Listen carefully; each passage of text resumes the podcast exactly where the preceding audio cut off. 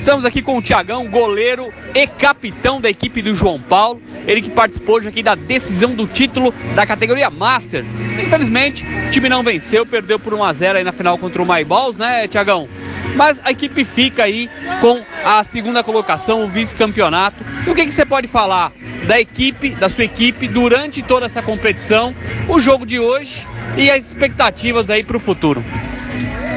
É, infelizmente a vitória não veio, o título não veio, né? Mas é só agradecer a Deus, independente do resultado. O time foi um jogo bom, foi um jogo duro de ambas as partes. Ambas as partes teve oportunidades e um erro ali na, na grande área, na cobrança de lateral dos caras, eles teve, tiveram a oportunidade e fizeram. Mérito deles, parabéns pro time deles, foi um bom jogo. E é isso, agora é estudar o próximo ano, ver como vai ser, né? Porque não sei se vai alterar as idades. Se não alterar, iremos permanecer, caso contrário, não temos jogadores acima dos 40.